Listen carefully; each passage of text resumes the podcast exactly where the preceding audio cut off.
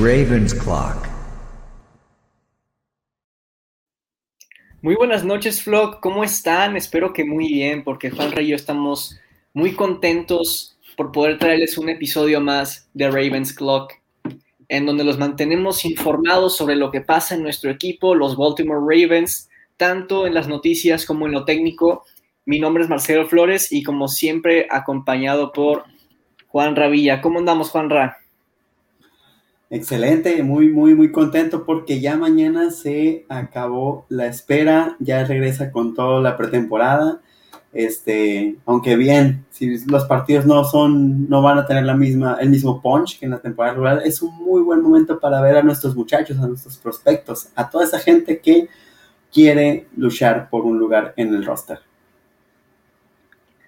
Así es, definitivamente muy contentos todos porque ya regresa a la NFL, aunque sea la pretemporada. Realmente, pues los que más le saben a la NFL, sí ven mucho en la pretemporada. Pero Sí bueno, es. vamos a empezar con una sección a la que le pusimos un nombre y ya nos dirán si les gusta o no. La sección de Cover One va a ser el nombre de la sección donde pues les decimos qué es lo que está pasando alrededor de los Ravens y la NFL, o sea, las noticias. Y es que esta semana fue una semana muy movida en cuanto a noticias, van saliendo cada vez más y honestamente no fue la mejor semana en cuanto a noticias para los Ravens, pero bueno, vamos a empezar con las noticias alrededor de la NFL en general y ya después nos especificaremos en los Ravens. La primera es alrededor de la AFC North y es que James Washington, wide receiver de los Steelers, pidió un trade debido a la falta de snaps en su juego. Juanra, ¿cómo la ves tú? James Washington pidiendo un trade. Pues no, no, bueno, sí, eh, está curioso porque alguna vez le preguntaron a Big Ben que a quién le lanzaría un pase a ciegas y, eh, y nombró a Washington. Entonces me parece muy interesante esa parte de que a pesar de eso, pues mira, es, es claro que el volumen para él va a bajar considerablemente ya con la adición de, ah, se olvidó el nombre del novato, bueno, no el año pasado. Mm, Chase Claypool. Chase Claypool. O sea, el cuerpo de receptores está muy completo con él, con Deontay Johnson y con Juju. Eh, eh, evidentemente queda rezagado, así que entiendo los motivos, pero sí me sorprende un poco por, por la declaración.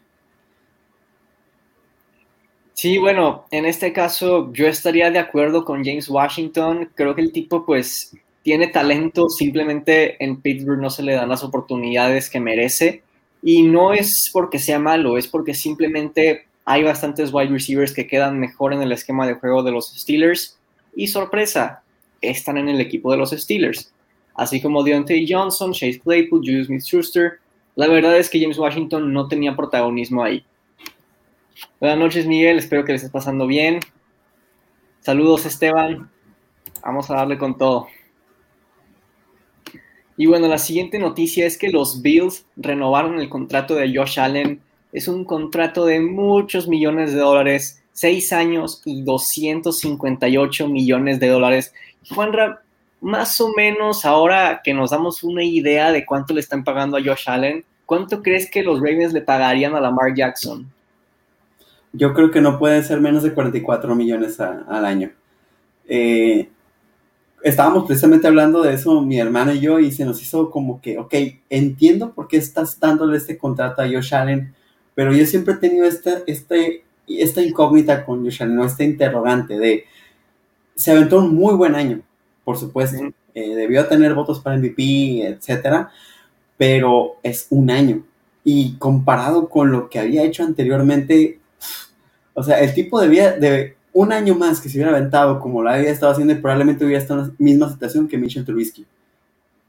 Entonces, necesito ver constancia de su parte. No creo que sea un mal coreback, ni, ni mucho menos. O sea, no creo que vaya a caer al mismo nivel que antes, pero sí veo muy complicado que repita lo que ya había hecho. Ahora, en cuanto a Lamar Jackson, come on, Lamar Jackson tiene todos los, los méritos para merecer, para eh, tener ese contrato. Sí, estoy de acuerdo con mucho de lo que dices, sobre todo eso de que pues se me hace que los Bills exageran un poco con el contrato de Josh Allen y no lo digo por su talento, Lo digo porque, pues sí, fue nada más un año que lo vimos así. Tal vez debieron esperarse un año más o algo. Este, y pues los años anteriores de Josh Allen sí fueron pésimos. Por otro lado, Lamar Jackson llega a los Ravens, convierte un equipo de 4-5, un equipo de 10-6. En todas sus temporadas ha llegado a playoffs, tiene un MVP unánime, tiene récords ahí en su bolsillo y pues por más que le duela el salary cap de los Ravens, van a tener que pagarle al menos 42, 43 millones al año. Miguel Marín nos pregunta qué opinamos y es que justo íbamos a ese tema sobre las medidas que va a tomar la NFL respecto al taunting y si estamos de acuerdo o no. Para quienes no lo sepan, el taunting es más que nada como cuando provocas a otro jugador. Por ejemplo, recordamos en el partido de temporada regular el touchdown de Tyreek Hill contra los Buccaneers y cómo hace su signo de siempre, ¿no? El de amor y paz, que es, sí es una burla, honestamente, pero pues nada que realmente haga a un jugador maduro molestarse. Y vemos que en el Super Bowl de Buccaneers contra Chiefs, Antoine Winfield Jr. se la regresa a Tyreek Hill y pues fue el mejor castigo de la historia, ¿no? Yo creo que cualquiera se hubiera animado a hacerlo a esas alturas del juego, en un Super Bowl como venganza. Y yo creo que le quitan parte de lo entretenido al deporte. Se me hace exagerado que tomen esas medidas. Este, y bueno, la primera sería un castigo de 15 yardas, como ya lo conocíamos. La segunda es el jugador ejecutado del partido e incluso podría llegar a haber multas y suspensiones para el jugador. Que claro, si es algo exagerado como algo racista, entonces yo creo que debería ser suspendido el jugador. Pero estamos hablando de tauntings que realmente no son tan graves, son cosas como te le quedas viendo a un jugador o, o algo sencillo. Yo creo que no es nada fuera de este mundo, creo que cualquiera puede recibir una burla y que no le importe realmente, ya son adultos y se me hace exagerado esto del taunting. No sé qué piensas tú, Juan Ra. Pues eh, coincido en la parte de que cualquier jugador maduro debería poder enfrentarse a ese tipo de situaciones sin ningún problema. Pero yo personalmente nunca he sido fan de que eh, esta parte del juego mental sea parte del juego. Nunca me ha gustado porque yo, yo fui criado así de esa manera, probablemente. Probablemente soy un viejito viendo NFL ya. Pero estoy de acuerdo, pero sí se me hacen severas. O sea, yo creo que sí le bajaría unas, un par de rayitas, pero sí está bien que lo implementaran. Al menos en, en un plano muy personal, ¿no? Que a mí no me gusta eso de que como, lo dije, que, forme parte del juego. Y bueno, aún así, ¿cuántos castigos de taunting se ven por partido? Pues la verdad es que menos de uno en promedio, cero punto algo. Así que, ¿qué tan seguido vayamos a ver estas ejecuciones de un partido? La verdad no creo que haya muchas. Y multas, pues tendría que haber sucedido, sucedido algo realmente grave y haces un poco de flex, pues claro, de eso se trata. Al final del día la NFL es deporte y es entretenimiento. Pero bueno, pasemos a la siguiente noticia. Y es que los Colts renovaron el contrato de Darius Leonard por cinco años y un poco más de 99 millones de dólares. ¿Merecido o no, Juanra? Pues más que merecido, creo que también lo había mencionado en el programa donde le dan la extensión a, sí, recuerdo. a Fred Warner. El mejor jugador siempre es al último al que le pagan. Y no, me gusta más Fred Warner que Darius Leonard, pero realmente no es. Bueno, ¿qué te puedo decir? Así es la NFL, así se cotiza el mercado de la NFL. Sí, bueno, Aquí yo creo que podremos coincidir en que los dos son élite en su posición. Entonces, pues, claro que se les paga algo similar. Ya quién es el uno y quién es el dos en cuanto a nivel y, de cómo les pagan, pues son temas distintos. Eh, pero no cabe duda de que Darius Leonard es un gran jugador y totalmente merecido ese contrato. Sí, por supuesto. Pasamos a la siguiente y es que esta es toda una telenovela. Ahí les va. Michael Thomas pidió un trade ya no quiere jugar para los Saints. Además, se cree que CJ Henderson, corner de los Jaguars que va para su segundo año, podría ser cambiado. Y además de eso, los Saints supuestamente sí tienen a Henderson en la mira. Además, sumémosle a eso que Patrick Robinson, corner veterano de los Saints, se retiró de la NFL. Así que todo parece indicar que podríamos ver a Michael Thomas en los Jaguars. ¿Qué tanto te gustaría o no ver a Michael Thomas con Trevor Lawrence, Juanra? Me encantaría, por supuesto, me encantaría ver a, Michael Thomas. Me gustaría mucho ver el potencial de esa eh, ofensiva con un quarterback que vamos a ser realistas. y bien eh, no conocemos nada de él, sabemos que, por lo que sabemos de él, el techo es muchísimo mayor aún si combinaras a Tyson Hill y a James Winston. Este, pero yo que los Jaguars debería estar más preocupado por la defensiva. No me gustaría que se fuera así Henderson. Definitivamente. Bueno, aquí un comentario Luis Alfredo de que me quedé sin jersey y saqué la del chupete suazo. Hasta ahorita terminando el stream me voy a, ahí a la cocina a ver a mis rayados que juegan la conca esta noche contra el Cruz Azul. Y bueno, pues definitivamente me gustaría muchísimo ver a Michael Thomas en los Jaguars, más que nada porque en estos últimos años los wide receivers de la NFC siempre han sido superiores a los de la AFC y por una diferencia grande. Entonces, esto ya con Julio Jones y Michael Thomas traería un equilibrio, pues ahora sí que bastante igual a la calidad de wide receivers que hay en la NFC y en la AFC. Esto pues también sería más interesante para los corners de la AFC. Le subes tantito el nivel de dificultad al juego y pues nos encantaría ver que ahora con los Titans ver que Marlon Humphrey y Marcus Peters tienen la posibilidad de jugar contra Julio Jones y AJ Brown, ver que posiblemente estén enfrentando a Michael Thomas, es simplemente ver fútbol americano de calidad. A partir del siguiente año, Steve Smith Sr. y Anquan Baldwin son elegibles para el Salón de la Fama. Si lo merecen o no, si first ballot o no, dejémoslo a un lado tantito en la pregunta que te voy a hacer, Juanra. Si nada más pudiera quedar uno dentro, ¿quién sería? Mm, es difícil. Ah, caray. Creo que me voy por Steve Smith. me encanta Anquan Body, me encanta, pero sí, me voy por Steve Smith. Sí, pues la verdad es que Steve Smith digamos que tuvo una carrera más entretenida de ver con, los Panthers y con los Ravens. Pero también creo que Anquan Bolding eventualmente va a llegar al Salón de la Fama. Ambos lo merecen, sin duda alguna.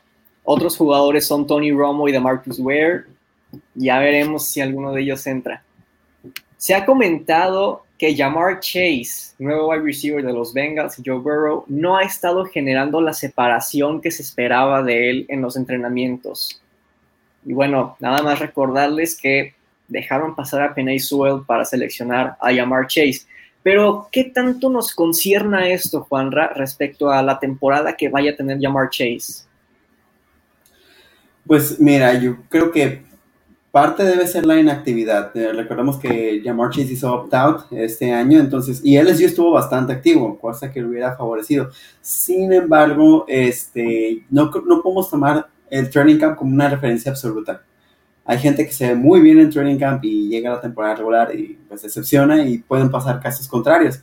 Entonces, eh, habrá que esperar, habrá que esperar a que, a que entren un poquito más en ritmo. Yo confío en el talento de Jamar Chase y si, si, bien no confío en todo lo demás eh, que está alrededor de los Bengals, excepto su coreback, creo que se le puede sacar provecho. Aunque esas situaciones de coreback conocido con receptor conocido no siempre llevan a un éxito garantizado, pues te da de cierta forma un handicap favorable, ¿no? Sí, claro, y muy importante eso que mencionas sobre que hay ciertos jugadores que se lucen en training camp y en temporada regular no es igual. El año pasado lo vimos con Miles Boykin y sabemos que no tuvo la mejor de las temporadas. Este, volvemos a lo mismo que hemos estado diciendo de hace tiempo. Los Bengals debieron seleccionar a Penny Sewell, pero aún así no dudo de la calidad que tiene Jamar Chase. Lo vimos en college al lado de Justin Jefferson y el que más se lucía era Jamar Chase. Claro que pues un año sin jugar partidos afecta, quieras o no. Creo que puede regresar a su nivel e incluso mejorar, pero pues le va a tomar tiempo. Número uno, es un novato, se tiene que adaptar al NFL. Número dos, estuvo mucho tiempo sin jugar. Número tres, está entrenando contra corners de mucho mayor nivel que los que enfrentaba en college. Entonces, le va a tomar su tiempo, pero Jamar Chase eventualmente va a llegar a ese punto en el que todos pensamos que va a llegar. Aquí nos comenta Miguel que Burrow tiene un grupo de receptores muy bueno, nada de qué preocuparse. Realmente no, pues no hay nada de qué preocuparse. Está Tyler Boyd, está, ¿cómo se llamaba? T. Higgins. T. Higgins.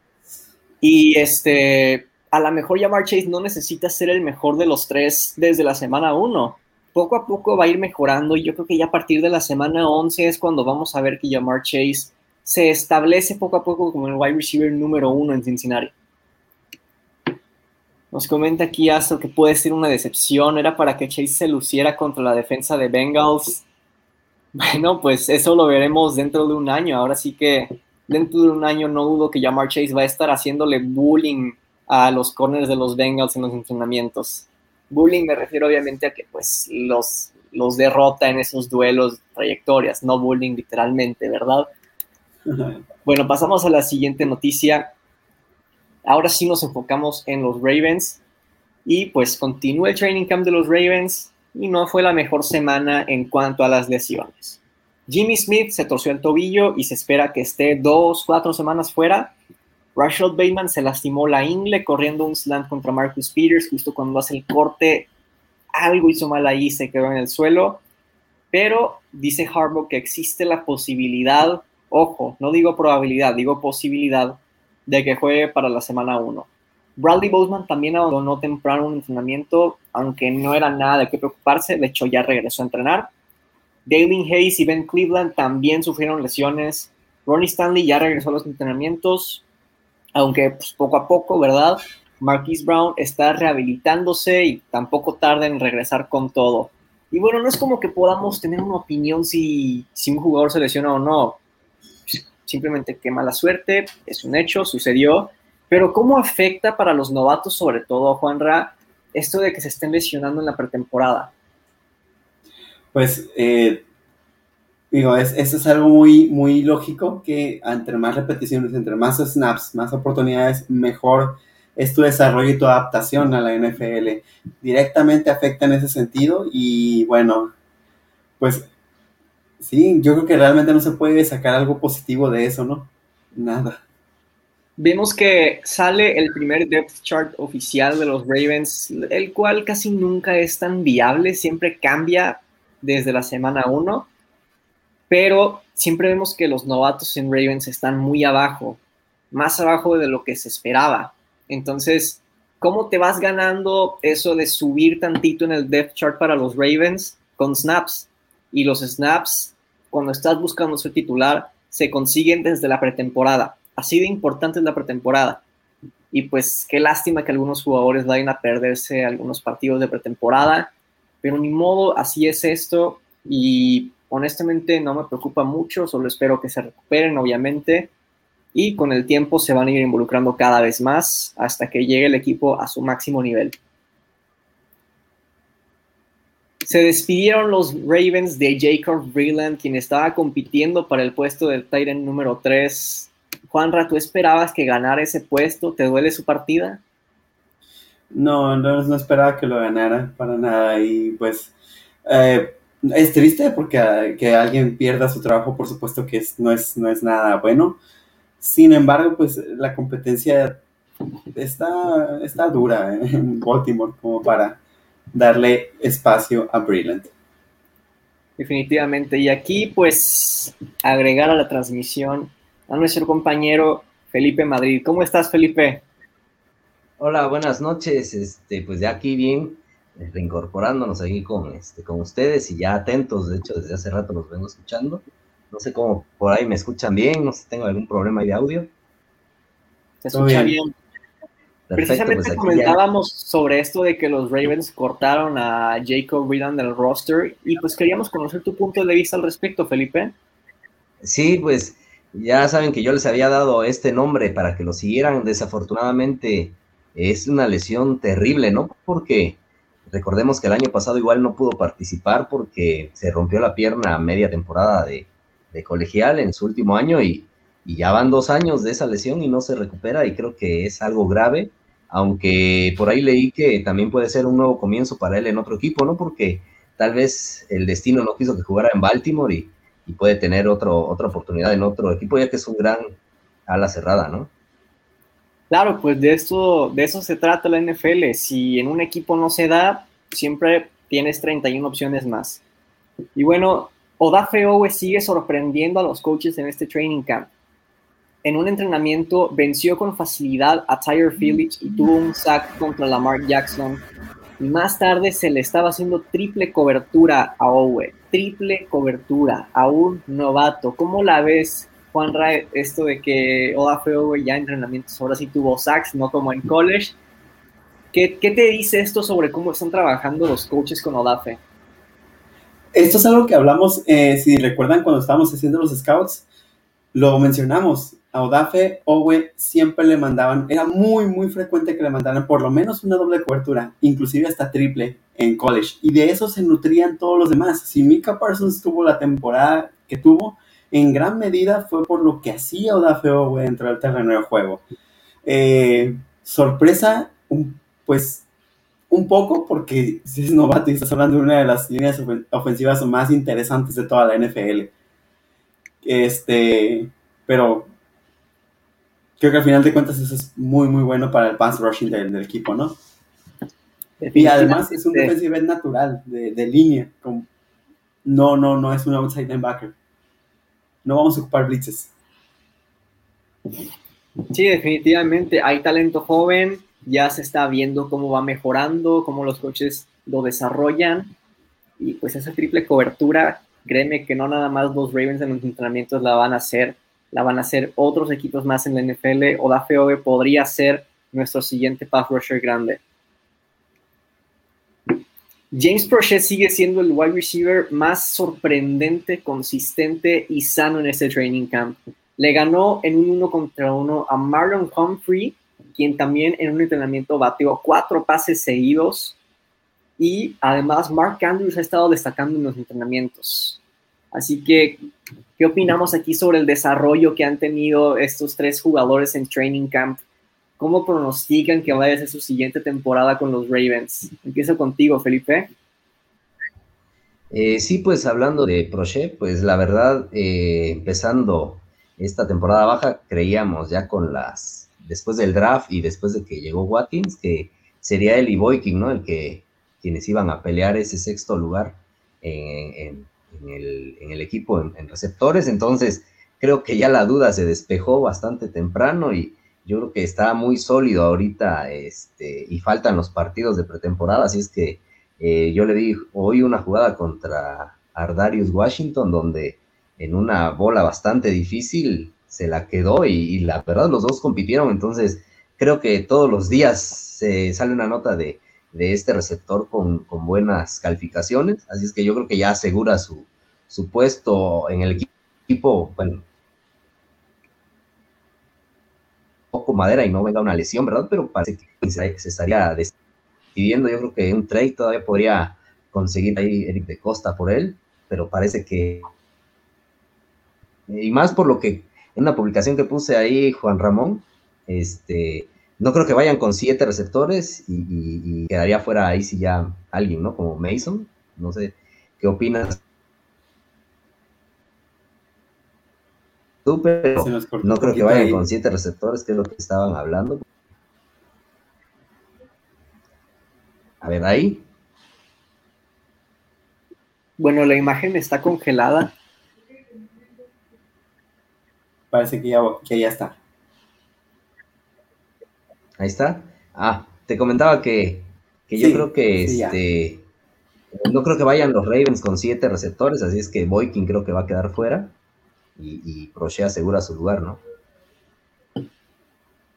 Espero que así sea. La verdad es que mm, no hay realmente necesidad de tener siete wide receivers en el equipo, sobre todo para qué tanto los usa Baltimore. Y James Prochet está demostrando las cualidades que no pudo demostrar en la temporada porque no le daban snaps.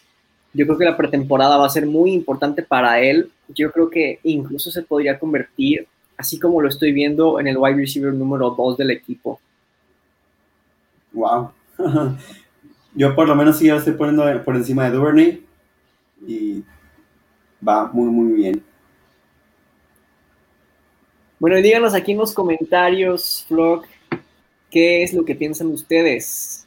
Al final del año, ¿quién va a ser el wide receiver número uno, número dos, número tres, número cuatro? O más que nada, ¿dónde pondrían a Prochet? Aquí estaremos leyendo. Y bueno, hemos hablado de que, claro, llegan tres wide receivers de, de selecciones de primera ronda en el draft. ¿Y quién se va a lucir más entre ellos tres? ¿Y quién sabe qué y esto y lo otro? Y lo que nosotros decíamos era que quien se va a lucir va a ser Mark Andrews. Ya lo estamos viendo en los entrenamientos, se sigue luciendo. De hecho, Lamar Jackson tuvo un entrenamiento en un drill de 7 contra 7 en el que completó 17 de 22 pases y 5 de ellos fueron para Mark Andrews. Entonces, esto nos habla de que Mark Andrews va a seguir con todo siendo el arma número uno de Lamar Jackson. Y pues ahora la defensiva ya no va a poder darse el lujo de ponerle toda la atención a Mark Andrews. Ya van a tener eh, otras armas de qué preocuparse, ¿no? Por supuesto. Bueno, con esto cerramos la sección de Cover One. Pero ahora con la temporada acercándose cada vez más, ya estando en pretemporada, van a salir muchas más cosas de las que vamos a tener que hablar aquí en Ravens Blog. Pasamos ahora sí al enfoque de este stream, Juanra. Vamos a hacer nuestro top 10 de corners y Titans. Empezando por los Titans. Así es, bueno, ya teníamos esta, esta dinámica desde un par de semanas atrás. Si bien la frenamos un poquito la semana pasada porque se, tenía programado esto de los awards desde hace ya rato.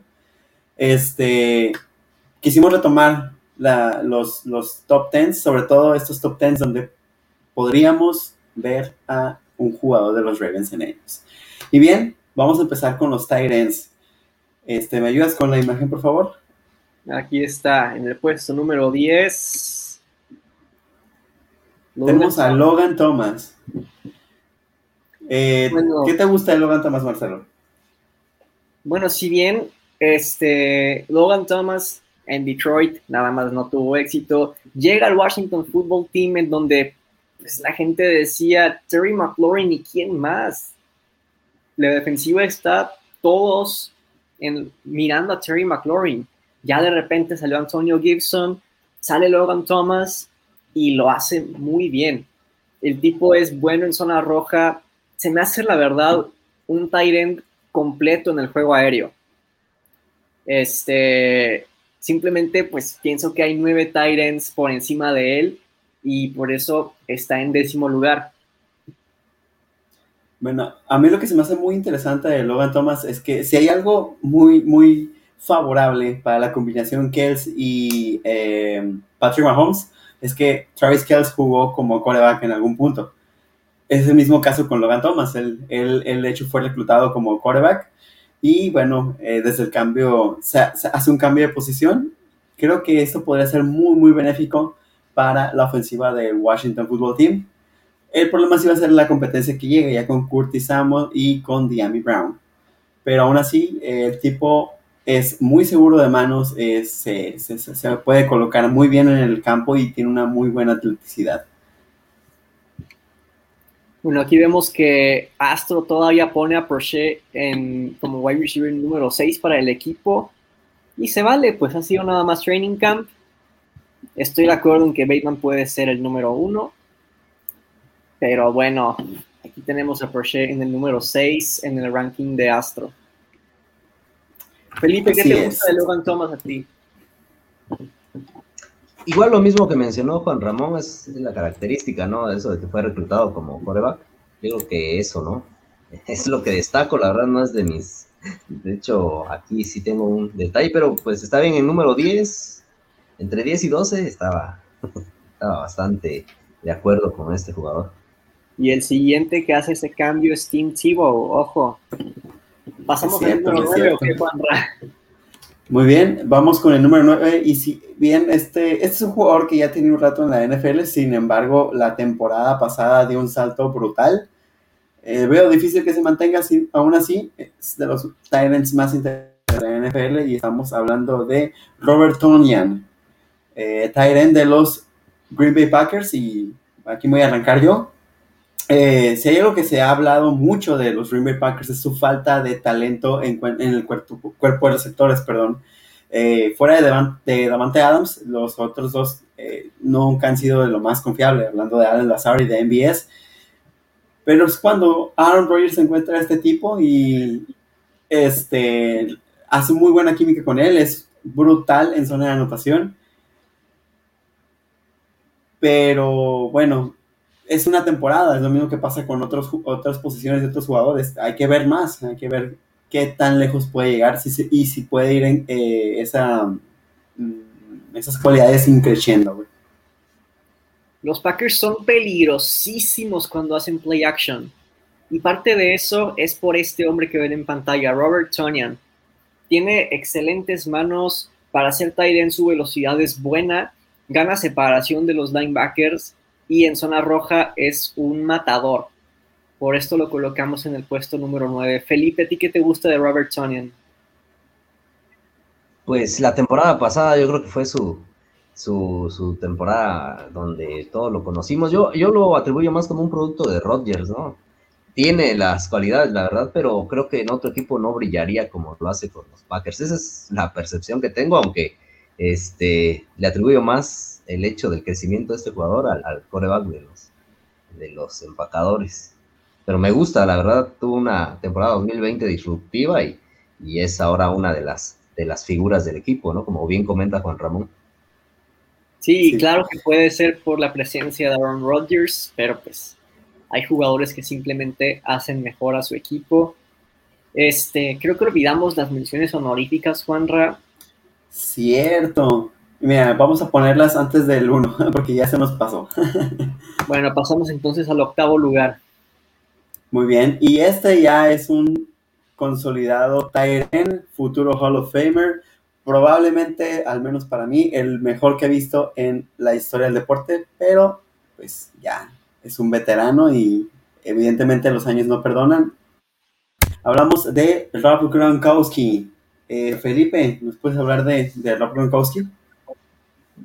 Bueno, te voy a pedir que veas a Tony González antes de, que vuelvas a decir que ah, este sí, es el mejor. Pero es que a mí no me tocó ver a Tony González en su prime.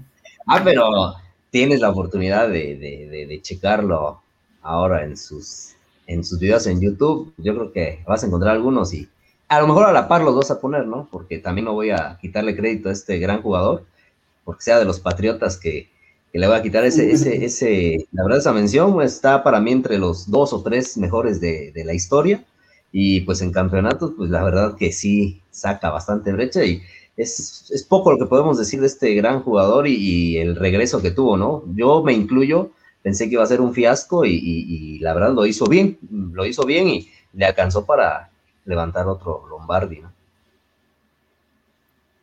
Sí, bueno, Rob Gronkowski yo también estoy de acuerdo en que es el segundo mejor Tyrant de la historia.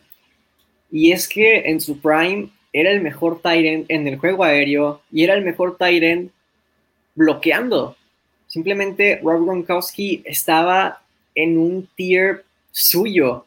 No había nadie más que se le acercara a Rob Gronkowski. Eventualmente, pues gracias a él y a otras figuras, la posición de Tyrant ha ido creciendo este, y Rob Gronkowski sigue siendo excelente bloqueando la carrera, sigue siendo confiable para Tom Brady y sigue siendo muy, pero muy difícil de taclear. Simplemente ya no está en su prime, es evidente eso, y por eso creemos que hay siete Titans por encima de él en este momento. Sí, por supuesto. Además, eh, cómo se, a mí me parece muy interesante la temporada de ambos, tanto de Tom Brady como la de Rob Gronkowski, cómo empiezan lento y poco a poco van desarrollando y vuelven a conectarse. Me parece increíble y Gronkowski salió cuando tenía que salir, que fue en playoffs. Para mí, Rob Gronkowski debió ganar el MVP de, del Super Bowl. Claro que pues la posición de quarterback tiene mucho favoritismo en eso, lo hemos visto muchas veces pero para mí Rob Gronkowski fue el jugador más valioso en el Super Bowl. Él o Devin White. Sí, a mí me gustaría más, me hubiera gustado más dárselo a Devin White, pero sí, realmente lo que hizo Gronkowski fue brutal, ¿no? Y bueno, ya nos toca movernos a el número 7 y este es un Tyrant que recientemente acaba de cambiar de equipo. Y eh, hablamos de Hunter Henry. Eh, Marcelo, ¿Qué te gusta de Hunter Henry? Bueno, personalmente, pues yo lo tuve un tiempo en fantasy y pues había veces que me quedaba bien, a veces que me quedaba mal, a veces cuando lo ponía en la banca era cuando jugaba mejor. Pero bueno, Hunter Henry, lo que más me gusta de su juego es lo peligroso que es después de la recepción y no precisamente por la velocidad, sino porque también, al igual que Gronkowski, es difícil de taclear y siempre está cayendo hacia adelante, siempre avanza unas 5 yardas después del primer contacto, que eso pues en los corredores es común, en los Titans también es común, pero también es algo positivo y personalmente es lo que más me gusta del juego de Hunter Henry. Además de que en zona roja también es peligroso. Vamos a ver cómo le saca provecho a eso Cam Newton. Eh, Felipe. Sí, pues el, punto malo aquí, las lesiones, ¿no? Yo creo que si no estuviera ese factor, fácil estaría en el, top 3 de, la posición actualmente, pero pues eh, ya es un tema recurrente, así es que yo creo que ese asterisco es el que tiene, pero fuera de eso, es, es tendría que ser una estrella de la liga, así es que hay que tener mucha atención con, con las lesiones, que es, este jugador es como de cristal, ¿no? Sí, sí, es un detalle muy, muy presente cuando se evalúa. Y a mí lo que me gusta mucho ahorita de Hunter Henry es que llega a un equipo donde va a, tener un rol complementario con, junto con John Smith. Pero precisamente hablando de las lesiones, eh, Felipe se acaba de lesionar, así que pues esperemos que no, no, se, no se pierda muchos partidos, ojalá, por el bien de el equipo y de su carrera, ¿no? Y bueno, este. Ay, ya lo perdí. Continuando con los Tyrants, permítanme, ya perdí la imagen. Ahorita la recupero. Problemas técnicos. Nos falta la pantallita. Muy bien. Ahora sí. El siguiente es Siki. Y si bien muchas eh, personas eh, han ¿cómo decirlo? Han, ya le han quitado valor a Mike Gesicki. Es sin duda uno de los, de los mejores en su posición. Sobre todo, eh, se vuelve un, target muy confiable en zona roja. Y a pesar de, la, de, la, de que se lo ven como que con Tua su rendimiento baja, realmente en el periodo de adaptación, Tua confió mucho en Mike Gesicki. Eh, entonces, yo tengo fe en que se van a lograr entender. Lo que sí me preocupa es la competencia que, llegó. Ya llegó Will Fuller, también está eh, eh, Waddle, que también eh, lo acaban de traer.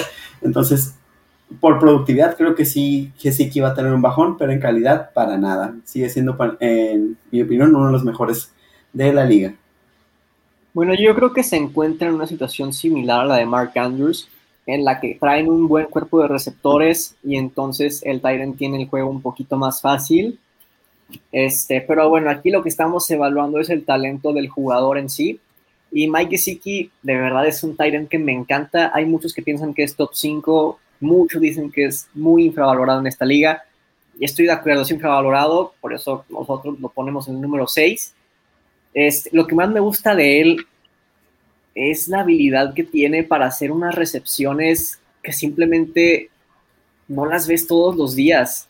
Me encanta cuando lo ponen a competir arriba y las gana siempre. Hace unas recepciones impresionantes Hay una que hizo a una sola mano cuando el balón estaba por detrás de él, corriendo hacia la derecha del terreno de juego.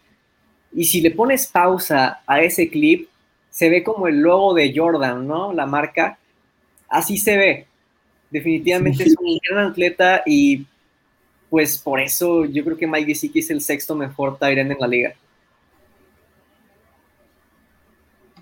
Sí, este, coincido ahí con Marcelo, este jugador es infravalorado y es de esos que, calladitos, pero la verdad son muy seguros y hacen su trabajo y eso es lo que cuenta, ¿no? Y al final Miami encontró un gran este, jugador en él y yo creo que es de esos jugadores que hacen su trabajo sin, sin ser, eh, no espectaculares, pero sin ser Mm, sin ser tan, tan fanfarrones como otros o, tan, o hacer tanto alarde, ¿no? De, su trabajo lo hace bien y lo hace de manera respetuosa y seria. Yo creo que eso es lo que, lo que a lo mejor por eso no lo vemos, ¿no? No es estrafalario, es bastante, y es bastante seguro de manos además.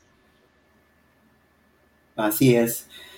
Bueno, continuando con el número 5 ya, entrando al top 5 de la posición, tenemos a un jugador eh, ya en su tercer año, que entra en una situación muy complicada, pero por lo mismo creo que se vuelve el target más eh, confiable en su equipo.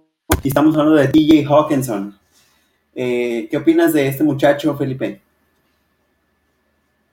Pues cuando lo, reclutaron los, los, Leones hace dos años, bueno, en el 2019, eh, fue el mejor de su generación, ¿no? Entonces creo que las expectativas eran bastante altas con él pero hubo un detallito ahí, no sé, de química con, con, este, con el coreback, con Stafford, y, y sí lo vi un poquito limitado en su primer año porque la verdad era, era, era uno de esos, este, de esos jugadores que venían con un, con un plus ahí, el mejor de su, de su generación, y la verdad quedó a deber. Pero pienso que con este cambio de coreback yo creo que va a ser más beneficiado y, le va a servir bastante para, porque como bien dices, en su tercer año es donde se gana un contrato o yo creo que ya no lo no hacen efectivo el quinto año de novato, ¿no? En su contrato. Sí, bueno, a, mí lo que me encanta de TJ Hawkinson es que la situación de Detroit de por sí es complicada y todavía sumas la lesión de Kenny Goladay. Y este tipo levantó la mano, se volvió el target confiable de Matthew Stafford y su segundo año fue bastante bueno, tanto que ya entrando en otros temas de fantasy, eh, me parece que fue el cuarto mejor Tyrant de la NFL en, ese departamento. Eh, creo que creo que ahora con, la situación, que si bien yo creo que es un retroceso en la posición de quarterback, si hay algo que, tiene um, eh, Jared Goff es que es un tipo al que no le gusta arriesgar mucho la pelota y un target seguro lo va a tener en TJ Hawkinson estaba Roger Goodell. Con el octavo pick del draft de 2019, los Lions seleccionan a TJ Hawkinson. Los fans de Lions así de, oh, genial, seleccionamos un Tyrant con el octavo pick. Yo así de, ¿qué están haciendo los Lions? Pero TJ Hawkinson me está demostrando que realmente valía un pick número 8 global.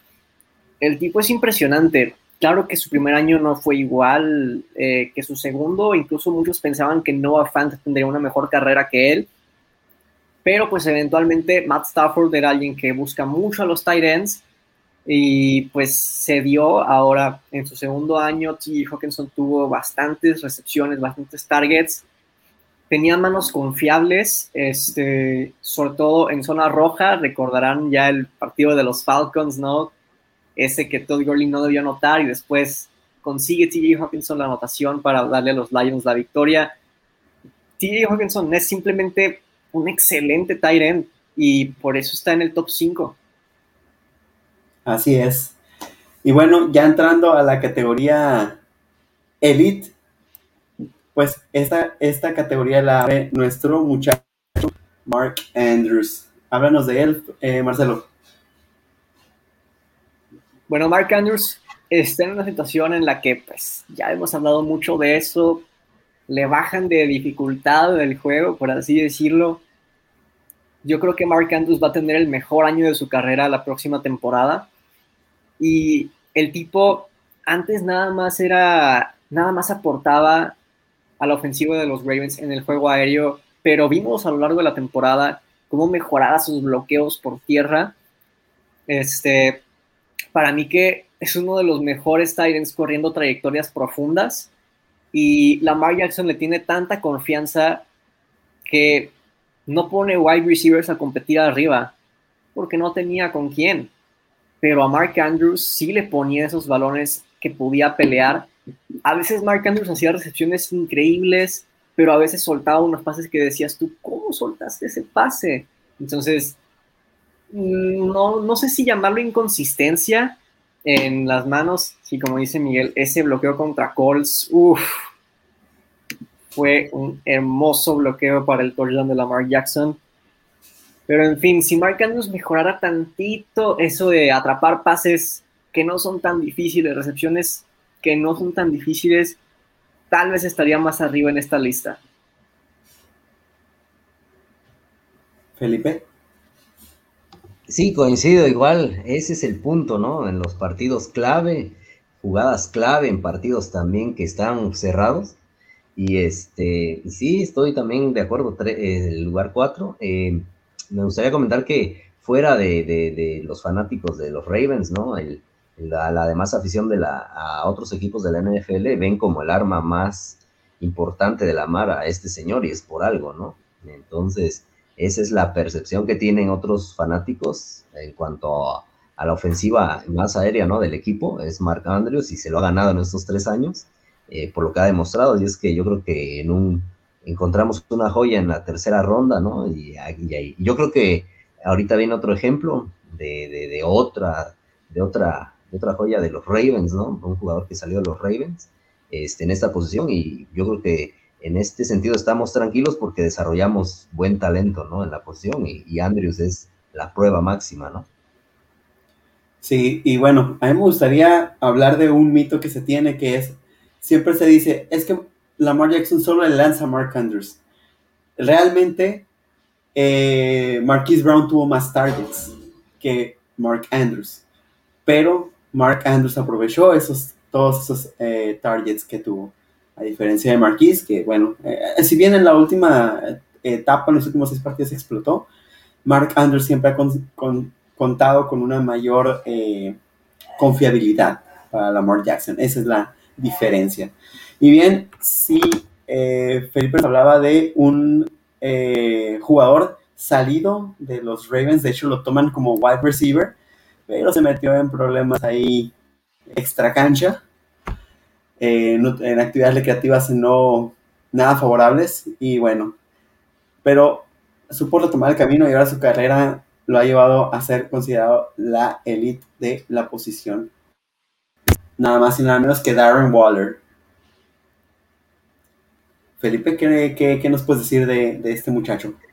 Pues esto es no parte de, aquel de, aquel, de aquella historia que les contaba, ¿no? El equipo desarrolla grandes talentos en esta posición y, y Andrews es parte de un draft, ¿no? De cómo desarrollar talento en rondas intermedias, pues Waller es ese talento que encuentras en los no reclutados, aunque llegó como bien mencionas como receptor, pero hizo bien la conversión. Un caso similar me gustaría que hiciera Boykin, ¿no? Mismo físico y, yo creo que se encuentra en la misma situación, ¿no? Donde ya no tiene cabida como receptor y podría hacer bien la transición a, esta posición. Y pues, ¿qué decir de Waller, no? Creo que es uno de los tres mejores pagados de la liga y, la producción con los Raiders ahí está, ¿no?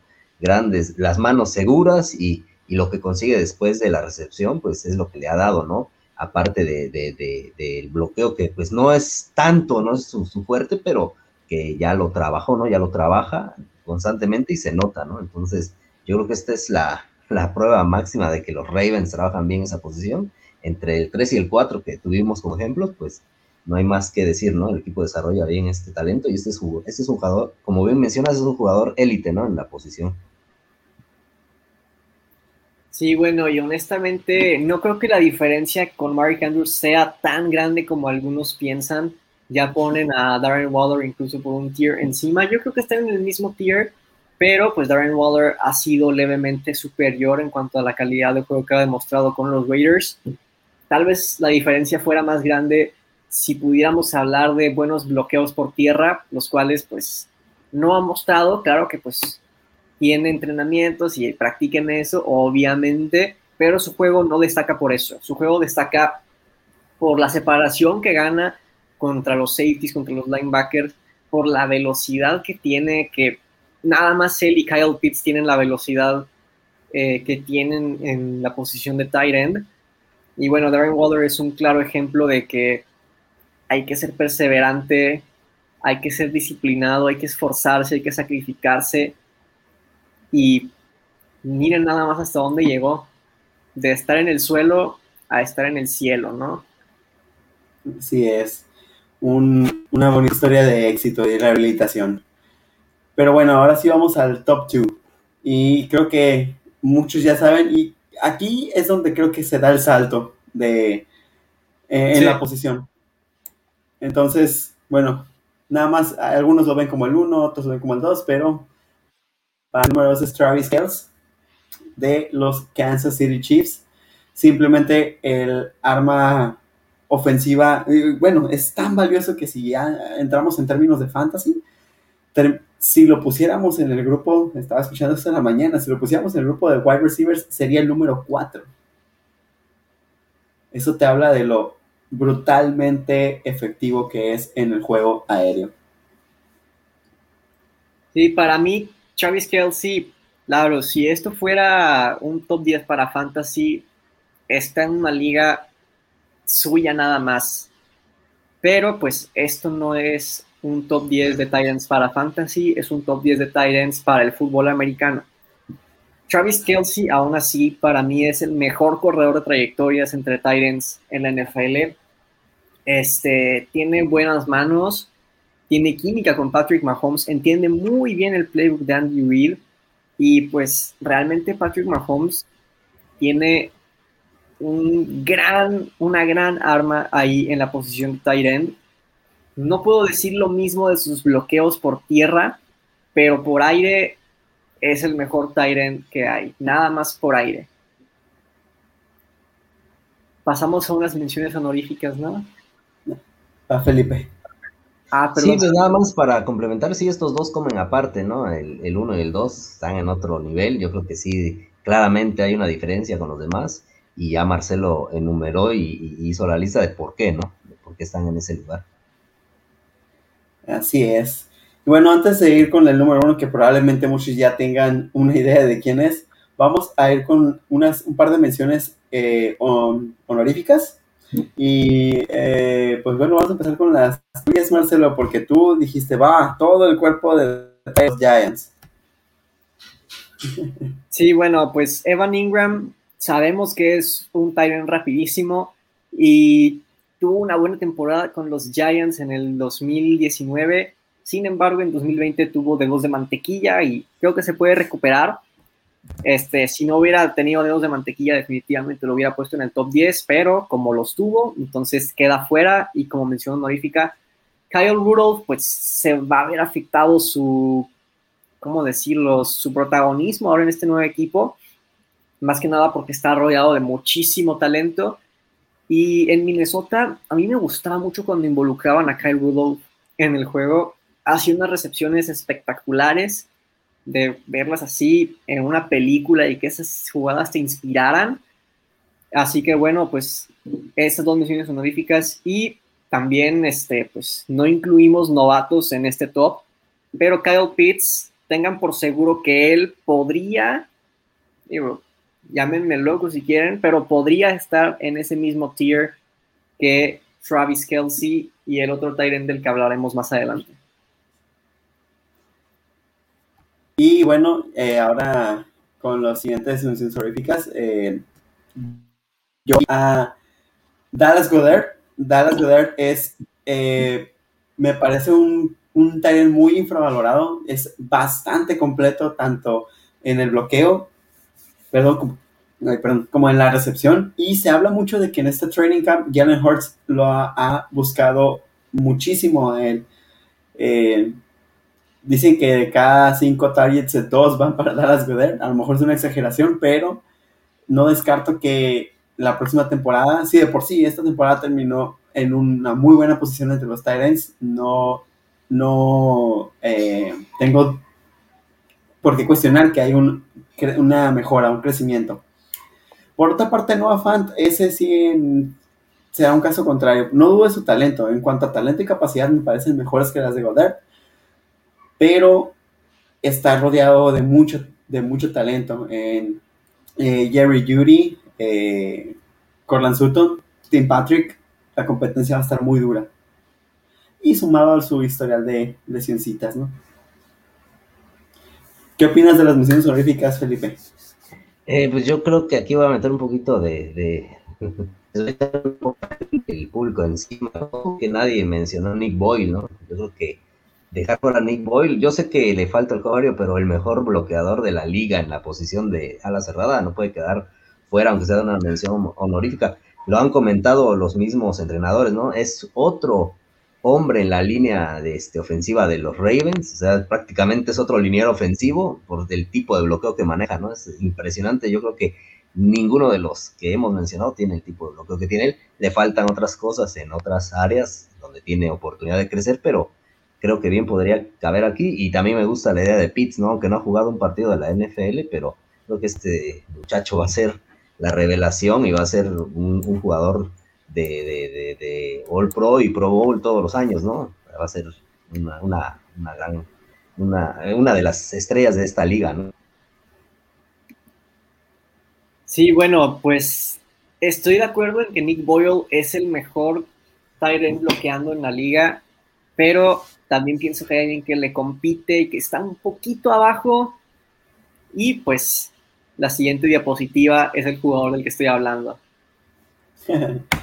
Sí, y, creo que es el Tyrant más completo de la NFL en cuanto a capacidades. George Kittle. Marcelo, ¿qué nos puedes decir? George Kittle ah, es uno de mis jugadores favoritos en la NFL, uno de los más divertidos de ver. Es un monstruo. Realmente es un monstruo y es... Ahí les va, si si en un top 100 de jugadores de la NFL pusieran a George Kittle en número uno, yo no me quejaría. De verdad, es que el tipo es demasiado completo. Como ya lo dije ahorita, el segundo mejor Tyrant bloqueando en la liga. Y este también es excelente corriendo trayectorias. Su velocidad para ser un Tyrant es excepcional. Tiene muy buenas manos, pero sobre todo lo peligroso. Pero, ¿qué digo peligroso? Peligrosísimo que es después de la recepción. No basta con simplemente poner ahí tus brazos para derribarlo. No, no, no. George Kittle te va a atropellar y te va a cargar unas 20 yardas para adelante. Es muy difícil como defensivo profundo, como linebacker, tener que cubrir a George Kittle. Y aún para los corners, pues es un tipo más alto más grande que tú. George Kittle podría vencer a muchísimos jugadores en cobertura de hombre a hombre. Este, es muy ágil y sus trayectorias en un doble movimiento son peligrosísimas. Aguas con George Kittle para toda la NFC West.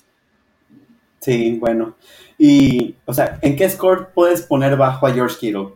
Estabilidad, la tiene. Bloqueo, lo tiene. Manos, lo tiene. Rutas, la tiene. Velocidad, la tiene. Fuerza, la tiene. Simplemente no, y además también es un líder, ¿no? Tiene ese, ese rol y yo creo que eso también es muy valioso porque puedes tener todos esos eh, atributos, pero si te falta eso, a lo mejor ahí es donde el equipo en situaciones difíciles eh, no te va a voltear. Eh, este es un, ¿no? Que te pone un grito ahí y que te anima, entonces yo creo que eso vale también bastante. Este es un jugador, como bien dice Marcelo, que si lo pones en uno, no, no pasa nada, ¿no? Porque lo tiene todo, ¿no? Por supuesto. Y además es esa mentalidad de que le gusta mucho el juego físico. escuchamos en los mix-ups la, temporada pasada que él pedía entrar a las jugadas de, carrera para bloquear. Y bien, ahí termina nuestro top 10 de tight ends para la próxima temporada, pero todavía tenemos un, eh, un top pendiente y ese en la posición de cornerbacks. Ahora sí, no se me olvida primero empezar con las eh, menciones honoríficas. Y bien, les, les cuento un poquito. Eh, en la posición de Titans estuvimos muy, muy similares, entonces no fue nada difícil sacar el top. Pero en la posición de corner sí tuvimos nuestras discrepancias. Entonces lo que hicimos fue una especie de promedio entre lo que los tres, eh, entre las posiciones de cada uno de nosotros. Y de ahí salió este, este top 10, digamos, global de Ravens Club. Bueno, voy a empezar con las menciones honoríficas y me, mm, si me lo permiten, voy a empezar con que es JC Jackson. Ok. Hay un jugador que está mucho más arriba en el top, que se le reconoce mucho por la temporada que tuvo en cuanto a intercepciones. Este tipo fue el segundo lugar en intercepciones la temporada pasada. Además, eh, a pesar de, no contar con Stephon Gilmore, tuvo una muy, muy buena temporada. Me parece un, un eh, corner un poquito subestimado y creo que vamos a ver todavía un mejor JC Jackson la próxima temporada. Sí, estoy completamente de acuerdo. Infravalorado es la palabra para JC Jackson. Es rapidísimo, tiene esa habilidad que no todos los defensivos profundos tienen de conseguir intercepciones. Entonces, mención honorífica 100% de acuerdo. Sí, desafortunadamente, pues tiene ahí una estrella, ¿no? Del otro lado. Yo creo que eso es lo que le, quita el, reconocimiento que merece, porque esa es la palabra infravalorado, Marcelo. Esa es la palabra correcta con ese jugador. Y bien, eh, ahora continuamos con una mención honorífica que nos aportó que es Jason Barrett. Jason Barrett lo pongo como mención honorífica porque cuando está sano es un excelente corner físico, este, atlético, que tiene también esa habilidad para batear los balones, pero pues el problema son las lesiones y es que son muy comunes en Jason Barrett, pero cuando no está lesionado de verdad que puede llegar a jugar a nivel de Pro Bowl. Como no es así el caso, es mención honorífica.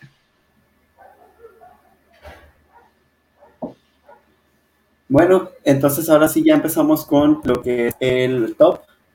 Y bueno, aquí también es otro jugador que en algún punto de su carrera estuvo en los Ravens. Y estamos hablando de Darius Williams. ¿Qué nos puedes decir de Darius Williams, eh, Felipe? Pues la verdad, este, de él, bueno, aquí yo también tenía, pensé que iba a estar en mención honorífica. Está en el límite, la verdad, del top 10. La verdad, es un jugador que la temporada pasada yo le vi la, muy, buenas este, actuaciones. Eh, ¿Qué te puedo decir? El tiempo que estuvo en Ravens, sí, la verdad, eh, es otro jugador ahorita, la verdad, es otro jugador, nada que ver. Ahí sí es uno de esos tropiezos que se le pueden adjudicar al equipo, ¿no? En cuanto a la visoría, pero yo creo que es de esos jugadores como el caso de Brillant que necesitaban otro, otro entorno, otra oportunidad y la ha aprovechado muy bien. Así es que, este, sí, para mí es otro jugador totalmente diferente a lo que, que veíamos cuando estuvo con los Ravens. Sí, bueno, y es que hacer este top 10 de corners, donde se puso más difícil fue entre el séptimo lugar y el décimo lugar. Aquí Darius Williams eh, yo al principio también lo consideraba como mención honorífica y es porque ahí les va, tuvo una excelente, pero una excelente temporada. Pero pues realmente nada más ha jugado una temporada a ese nivel y no sabemos si es un One Year Wonder como le pasa a muchos jugadores.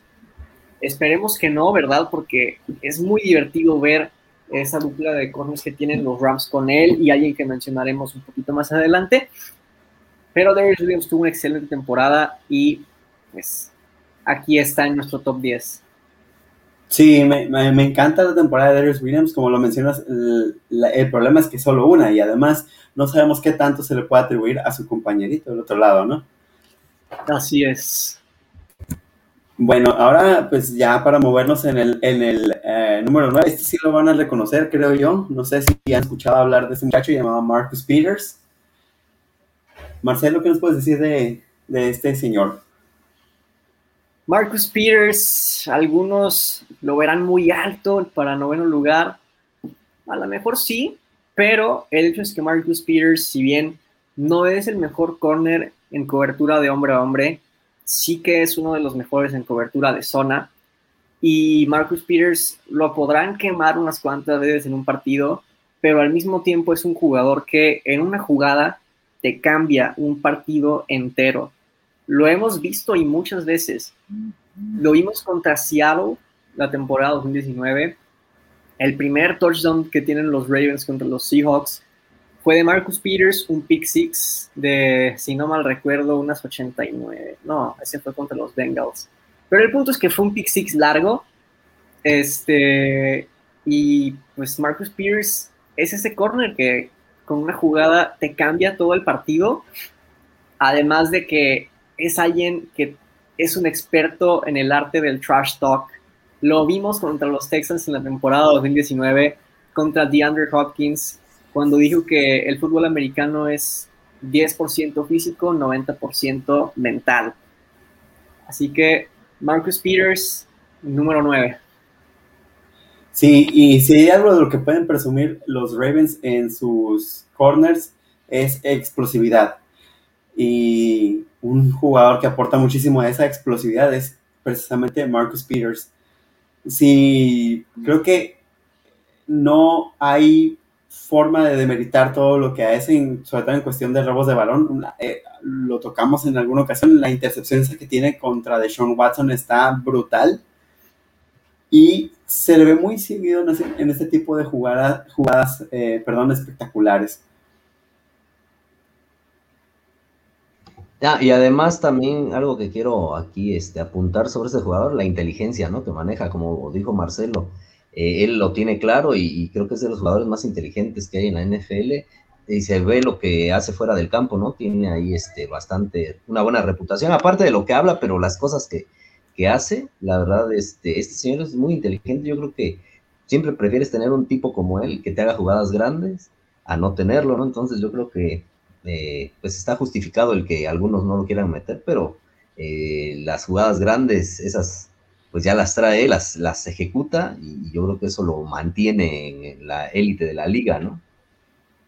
Sí, si bien tiene sus, sus, flaquezas, lo compensa muy bien con esa explosividad, ¿no? Bueno, ya para movernos al, a la siguiente posición, tenemos a otro conocido, pero porque lo vemos dos veces a la vez, de los Cleveland Brownies. Y este, me encanta Denzel Ward, me parece en cuanto a lectura uno de los mejores cornerbacks de la NFL y es muy, muy, muy agresivo. Tiene una técnica para taclear muy, muy interesante. Este, se, ha hablado mucho de que tal vez esta temporada que tuvo, que fue muy, muy, muy, muy buena, eh, en parte, en gran medida fue por el pass rushing de los, de los eh, Brownies, pero aún así no tengo dudas de su capacidad, de su talento. Sí, bueno, pues hemos visto a lo largo de la historia del NFL que el pass rush y la cobertura son complementos. Y bueno, Denzel Ward, yo recuerdo esa jugada en la que para evadir un bloqueo, en vez de quitárselo así normal, simplemente se desliza por debajo del jugador y realiza la tacleada en un partido contra los Bengals. Súmale que tiene una gran velocidad y he dicho en múltiples ocasiones que en la posición donde más importa la velocidad es en la posición de corner. Denzel Ward es una bala corriendo. Este, y sí, es alguien que lee muy bien las jugadas, pases pantallas, siempre los identifica rápido y con esa velocidad que tiene, pues los frena simplemente. Son tacleadas para pérdida de yardaje y tiene una habilidad excelente para batear los pases ya cuando un jugador está atrapando el balón. Entonces, octavo lugar, Denzel Ward.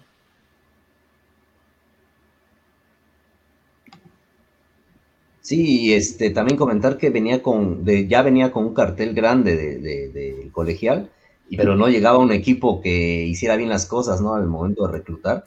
Y yo creo que lo ha hecho bien, ¿no? Ha, roto esos paradigmas de los Browns y, la verdad ha, se ha, así que ha tenido la, la, cabeza fría para, para poder ser este, el jugador que pensamos que, llegaría a ser en el NFL y se ha mantenido en un equipo que por lo regular hacía, como repito, malas cosas, ¿no?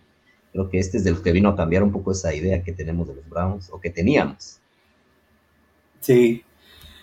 Y bueno, ya Denzel Ward lo tenían un poquito más arriba, pero al final de cuentas esto es una democracia y vamos a ser así de parejos. Y de hecho, el el cornerback que sigue, yo lo tenía en en esta posición. Eh, Estoy hablando de eh, el corner de los Giants, Bradbury. Eh, este es tu muchacho, Marcelo. ¿Qué te gusta de Bradbury? Bueno, desde la temporada 2019 yo lo estaba viendo y me daba cuenta de que de verdad es un corner sumamente infravalorado. Y pues lo demostró en la temporada 2020, ya la gente por fin está empezando a dar crédito a James Bradbury, llega a una defensiva muy potente como, como la es la de los Giants. Aquí nos comenta Gold Highlights que Bradbury es top 3. No estoy de acuerdo contigo. Para nada. Para mí que los top 4, si no son tus del primero al cuarto, el orden que tú quieras, pero los primeros cuatro no los sacas de ahí. James Bradbury no entra en el top 3. Pero bueno, es alguien que tiene una excelente habilidad para la cobertura tanto de zona como de hombre a hombre. Vemos el pase que le pone Tom Brady a Mike Evans larguísimo en el que pues realmente Mike Evans había vencido la cobertura, pero James Bradbury tiene la velocidad para recuperarse y batear el pase de una manera impresionante de esas ocasiones en las que simplemente por ver al receptor sabes en dónde va a estar el balón y haces la jugada. James Bradbury hizo muchísimas de esas jugadas en las que desviaba pases que con muchos otros cones en esta liga hubieran sido completos. Así que séptima posición para James Bradbury. Y uno de los mejores partidos que tuvo esta temporada fue precisamente contra Allen Robinson. Este, el tipo tuvo un gran, gran partido ese día y también eh, apuntando todavía por ahí la competencia, la competencia que enfrentó James Bradbury no solo con Allen Robinson, ya mencionado, también Mike Evans y, bueno, el cuerpo de receptores de los Dallas Cowboys, ¿no? Felipe. Sí, no, pues para ir un poco rápido, pues yo la verdad coincido con los dos y ya dijeron todo lo que se tenía, que decir de este jugador. Aunque sí yo lo, coincido con Juan Ramón, era, yo también lo veía en 8, ¿no? Pero ya tarde me di cuenta, si es que ya no vale. Bueno, y seguimos con otro jugador que yo también tenía un poquito más arriba, que es Marshall Latimore. Es de mis corners favoritos de la NFL. Me encanta, pero me gustaría que empezara a Felipe a hablarnos de él. Pues, ¿qué se puede decir de alguien tan, un atleta no tan físico? O sea, la verdad, desde que llegó eh, era lo primero que te impresionaba, ¿no? el, físico que maneja y pues lo que ha desarrollado y, el juego, cómo lo ha elevado en la NFL, en los Saints, una defensa que no era tan, no es, no es históricamente o, que sea una referencia en la liga, ¿no? Eh, eh, la defensa de los Saints, que ha tenido sus altibajos, pero este señor llegó a, darle estabilidad a esa secundaria y, yo creo que también es de mis favoritos desde que llegó este jugador, aparte de que tuve la oportunidad de jugar esta posición, es de mis, es de mis corners favoritos por el tipo de juego que maneja. Este señor es completo en las coberturas, en el hombre a hombre, en zona. A mí me gusta, para mí es de los más completos, aunque sí coincido con Marcelo, los primeros cuatro no hay ni cómo moverlos, ¿no? Pero este señor si se pone a trabajar, yo creo que puede entrar ahí, nada más que sí le falta un poquito más para llegar a, ese, lugar donde están esos cuatro, ¿no? Sí, claro. Marshawn Larimore, alias la peor pesadilla de Mike Evans. Hemos visto en todos los enfrentamientos que han tenido, cómo lo deja sin hacer nada. Este, Marshawn Larimore, excelente en cobertura de hombre a hombre, físico, este, es alguien que taclea muy bien. En zona también es bueno, pero me gusta más en cobertura de hombre a hombre. Este, y simplemente ese físico que tiene es lo que más le ayuda en su juego. Entonces, Marshawn Larimore, sexta posición, tal vez un poquito más abajo, lo hubiera visto también bien, pero sexto lugar no estoy en desacuerdo. Muy bien. Y bueno, ahora sí ya nos toca entrar al de la posición y empezamos con alguien que pues sí le hizo mucha falta a su equipo el año pasado, ya que tuvo bastantes problemas de lesiones y Stephon Gilmore. Eh, ¿Qué nos puedes decir de él, Marcelo? Bueno, aquí alerta de spoiler, como esto fue de promedio, tenemos dos jugadores en quinta posición, o sea que hay seis corners en el top 5. Pero bueno, estos seis corners para mí que si pones a uno de ellos en séptimo, igual, estoy en desacuerdo contigo. Yo creo que estos corners ya están en un nivel más arriba que los otros que ya mencionamos. Y bueno, Stephon Gilmore es alguien que tiene una excelente técnica. Sobre todo me gusta en cobertura de hombre a hombre, pero en zona también es muy bueno. No tiene la velocidad que tienen muchos corners de élite, pero igual la técnica que tiene, la experiencia que tiene, las ha demostrado. La temporada 2019 que tuvo jugador defensivo del año, ¿verdad? Yo creo que a nadie se le ha olvidado eso. Y pues tuvo más touchdowns de los que permitió, entonces eso te habla de que es un excelente corner. Y bueno, en esta última temporada hubo otros corners que jugaron mejor que él y por eso cae a quinto lugar. Pero si este top lo hubiéramos hecho hace un año, sin duda alguna estaría en el top 3. Y si alguien lo pusiera en el top 1 hace un año, también estoy de acuerdo. Stephon Gilmore es un gran jugador. Sí, claro. Y eh, bien, si, si bien, como mencionas, la velocidad ya no es su fuerte, pero aún sigue teniendo esa capacidad de leer, esa capacidad de colocación brutal y muestra estar en su, efectividad, ¿no? Lo, que permite. Sí, y además yo creo que ese es el factor, ¿no? Para que no esté en el top 3, la velocidad que ha ido perdiendo, pues la, es que la liga, la verdad, el paso de los años en el jugador, pues sí afecta en esta liga tan competitiva, pero creo que fácilmente puede hacer la transición a, safety por la capacidad de, de, lectura que tiene este jugador. Es, perdió velocidad, pero ganó en, reconocer jugadas, ¿no? En todo eso tiene una experiencia brutal y, eso lo ha mantenido entre, en, los, en el top 5, ¿no? Definitivamente, y es que en eso se parece la posición de corner a la posición de running back, y es que un top 10 cambia muchísimo de un año al otro. Así es. Y bueno, este, ahora hablamos ya de uno de los mejores pagados de la NFL, Davis White de los Buffalo Bills. Y la razón por la cual, bueno, al menos yo lo coloqué en esta posición es porque el número 4 definitivamente me parece mejor en producción sin problema. Pero eso no le quita lo brutalmente bueno que es Davis White. Muchos lo tienen rankeado por arriba de, los muchachos que vamos a hablar, pero para mí este, no, no llega a ese top, a ese, top 4, pero sí, me encanta, me, gusta mucho su agresividad sobre todo. Y creo que no tiene, eh, perdón, no tiene problemas en, ninguna de las dos eh, áreas, tanto en, protección individual como en, cobertura. Y bueno, lo único que sí me tiene un poco es eh, protección, creo yo. Sí, bueno, es evidente que la temporada 2020 de Trey Davis White no fue igual que la 2019 para nada.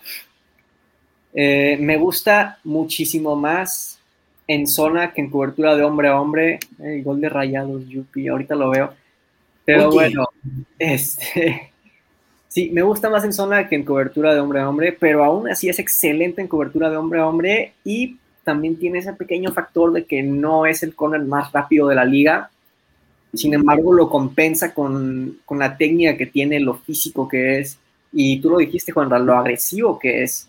Entonces, Trey Davis White, ahora sí que estos, con Gilmore, con Trey White y con los cuatro, los que vamos a hablar ahorita, esos son los top 6 para mí. No los puedes sacar de ahí. No puedes meter a nadie, no puedes sacar a nadie. Si no tienes tu top 6 con estos jugadores, oficialmente estoy en desacuerdo con tu top. Igual yo creo que la temporada 2020 ese fue el factor por el que está en quinto lugar, así es que eh, solo es eso, porque como bien comentas Marcelo, entre estos seis es poquita la diferencia y, solo es por el detalle de la temporada 2020 donde vimos un retroceso comparándolo con la temporada anterior, ¿no? De 2019, donde eh, lució bastante bien este jugador en la defensa de los Bills. Así es. Y bueno, ahora sí ya entramos a los corners de élite del día de hoy. Estos top 4, si mi top personal fuera primero el jugador A, segundo el B, tercero el C, cuarto el D, pero tú pones al D en primero, estoy de acuerdo contigo. El punto es que como los ordenes esos top 4, estoy de acuerdo con tu top. Simplemente No creo que ninguno de ellos sale de ahí. Nadie más es bienvenido a ese top 4. Son los corners de élite en día de hoy. Ahora sí procedemos. Y si tuvieras que empezar una franquicia con cualquiera de estos cuatro, no tendrías ni un solo problema. Y bien, el número 4, pues creo que ya varios de ustedes lo conocen, es Marlon Humphrey. Háblanos de él, Felipe.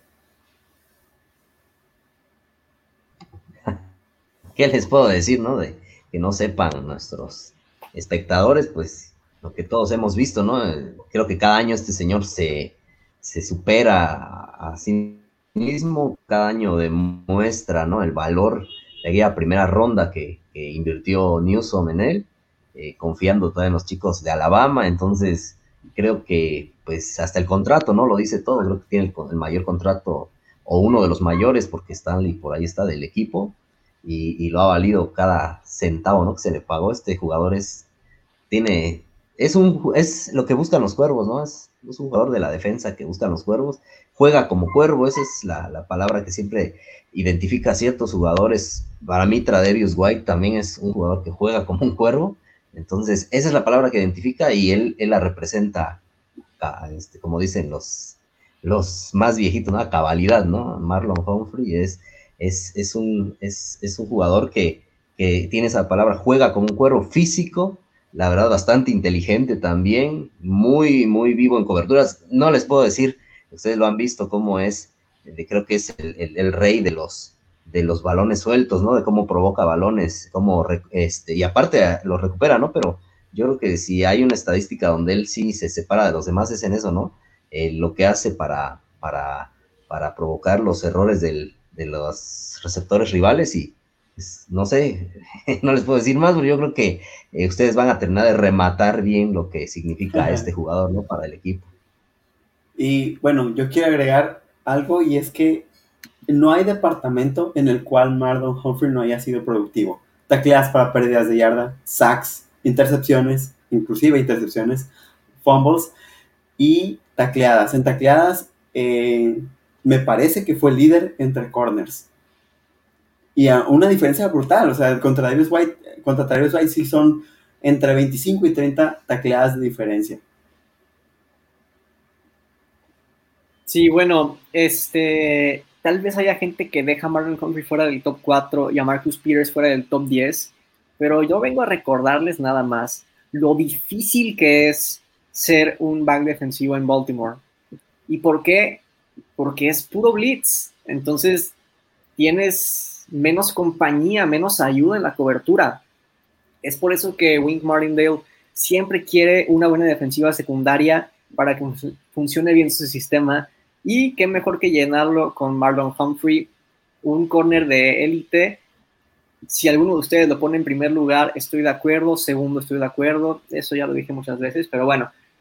Este, sí, el rey de los fumbles por ahora, incluso más que los pass rushers la temporada pasada. Y bueno, este es otro tema, pero no entiendo cómo es que EA sigue sin ponerle de habilidad a Marlon Humphrey Strip Specialist cuando hay otros jugadores con menos fumbles forzados que él que sí la tienen. Pero bueno, eso me encanta su cobertura de hombre a hombre, es muy físico tiene mentalidad de linebacker a la hora de taclear. Si ven el partido contra los 49ers, la manera en que taclea ni más ni menos que a George Kittle es impresionante. Claro que es el factor de la lluvia, pero eso también pudo haber jugado en su contra.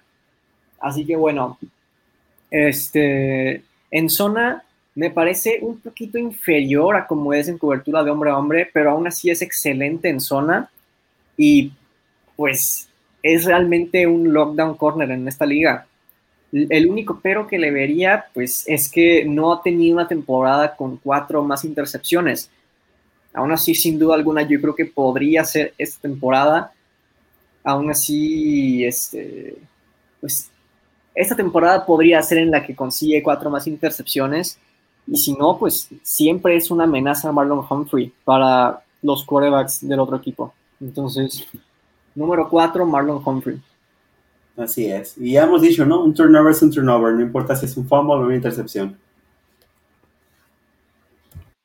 Bueno, ahora sí, vamos al top 3. Y aquí si viene uno en el que a quien yo tenía un poquito más arriba. Y estamos hablando de Jerry Alexander, quien tuvo un temporadón este año. Me encanta Jerry Alexander, me encanta, eh, sobre todo en el partido final de conferencia donde consigue dos intercepciones a Thomas Edward Patrick Brady. Son una joya. Aunque bueno, no, no, una no fue mérito de él, ¿no? Sino un fallo de Tom Brady. Pero tienes que estar ahí a final de cuentas, ¿no? Sí, definitivamente. ¿Y cuántas veces no hemos visto que una intercepción fácil la sueltan los defensivos profundos? También es eso de controlar los nervios y la emoción de que vas a tener una intercepción para lograr tenerla. Jerry Alexander también se me hace un corner muy completo. Es excelente tacleando. Vemos que en el primer partido de la temporada incluso consigue un safety. Este, la temporada que tuvo es de sueño para un corner. Incluso los fans de Packers ya hablan de que es el mejor corner de la liga. Pues claro, son fans de Packers y después de una temporada, claro que deben emocionarse. Todavía estaría de acuerdo con que, con que lo pongan ahí.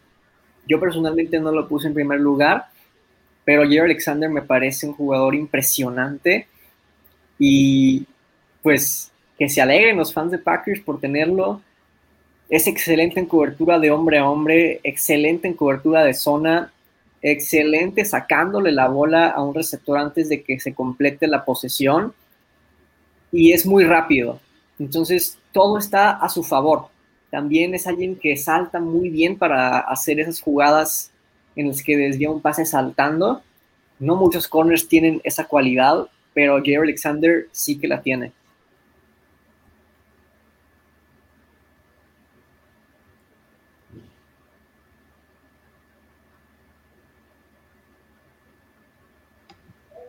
Sí.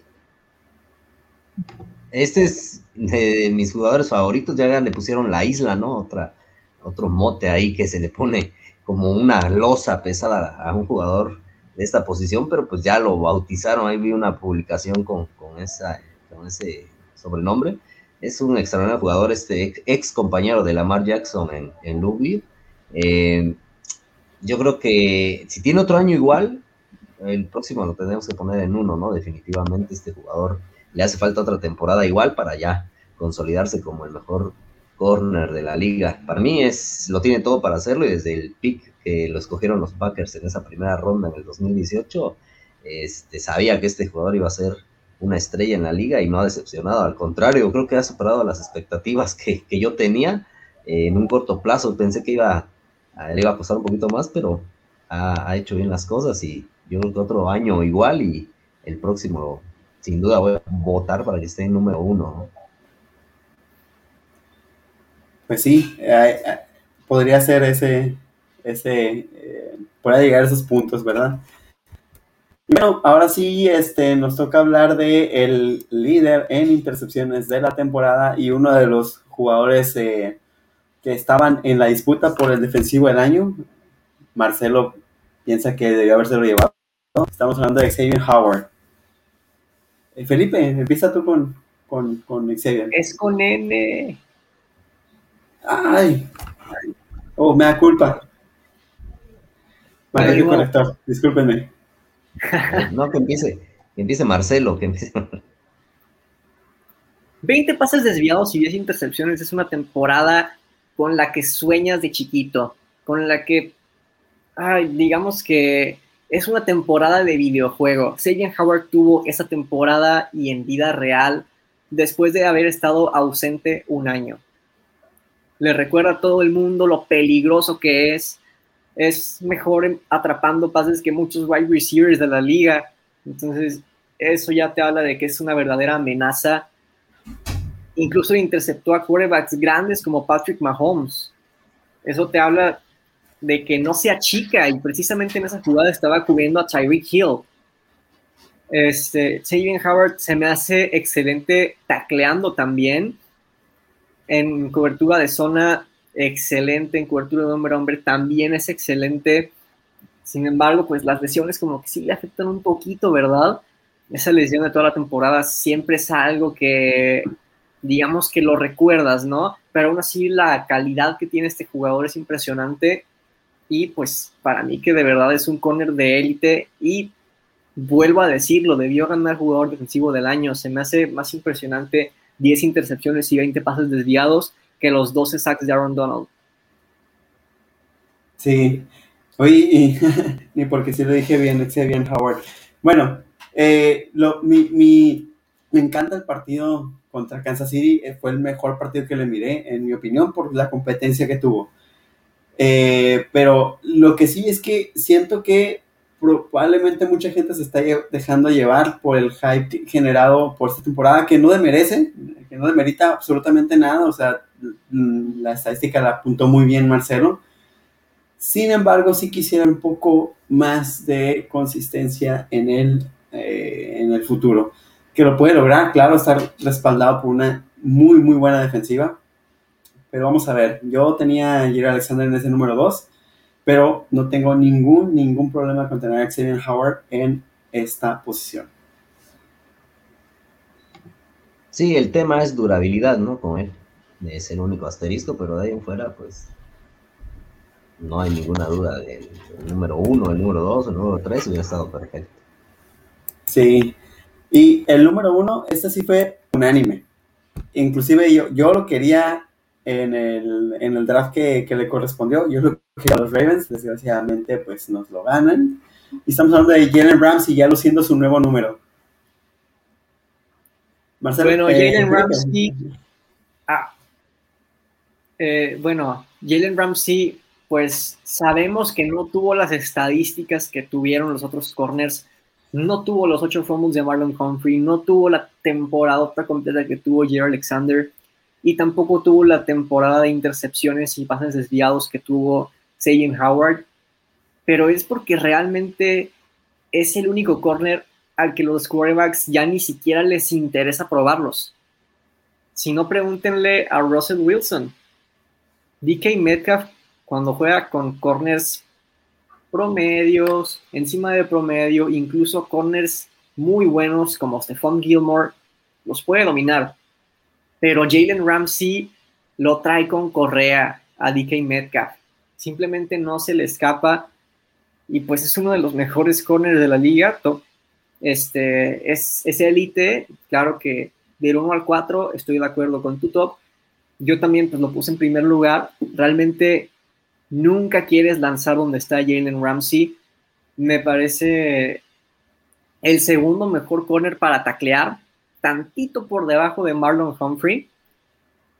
Y pues él lo vemos contra Amari Cooper, por ejemplo. Contó como pase desviado, pero digamos que una milésima de segundo después que llegaba el golpe de Jalen Ramsey, eso era fumble y no pase desviado. Entonces, te habla de que Jalen Ramsey también tiene esa capacidad para provocar fumbles. Obviamente, saltando, este, desviando pases, destaca muchísimo en las dos cosas. Cobertura de hombre a hombre, excelente. Eh, cobertura de zona, excelente. Este, ser físico, también excelente. Realmente, o sea, no hay un solo factor que, no hay un solo pero para el juego de Jalen Ramsey. Sí, no, igual que con Kittle, podemos hacer un check down. De tacleo lo tiene, lectura lo tiene, velocidad la tiene. No es el, no es el mejor en ese, en ese departamento, pero la tiene. Entonces, el cornerback más completo de la NFL, sin duda. Sí, coincido y además también recuerdo ese draft, Juan Ramón, donde los Ravens estaban bastante altos para elegir y, y yo también tenía la, la, intención de que este fuera elegido, pero pues tampoco estoy muy este, inconforme, ¿verdad? Con la elección de los Ravens en esa ocasión, porque pues también ahorita lo tenemos ahí como un estandarte de la ofensiva. Eh, pero sí, este es el más completo, así como eh, fue este, en la otra posición donde elegimos al más completo, igual aquí yo creo que este jugador lo tiene todo y, eh, y nunca le he visto un, un, momento bajo, ¿no? Así un pico donde tuvo que subir, como en los otros que han sido un, tan, un poco más inconsistentes, digamos, nunca han estado tan arriba y este siempre se ha mantenido en el top, ¿no? Siempre, siempre, siempre, desde que llegó, desde que le reclutaron hasta hoy, yo creo que siempre ha mantenido la misma línea, ¿no?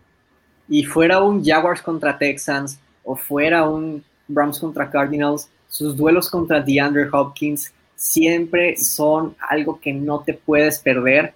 Aquí nos comenta Miguel Madrid que hasta es bueno para trash talk y es que sí, invicto toda su carrera hasta que llegó Marcus Peters ahí en el contra Rams, ¿verdad?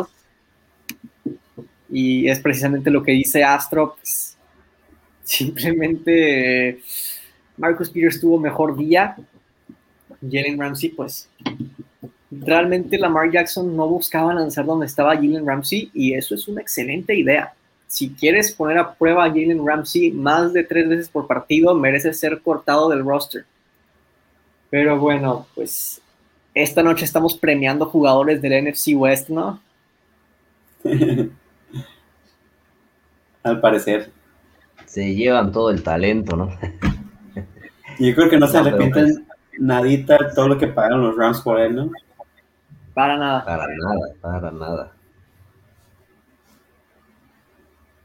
Y bien, bueno, este fue nuestro top 10 en ambas posiciones, en tight end y en eh, cornerback.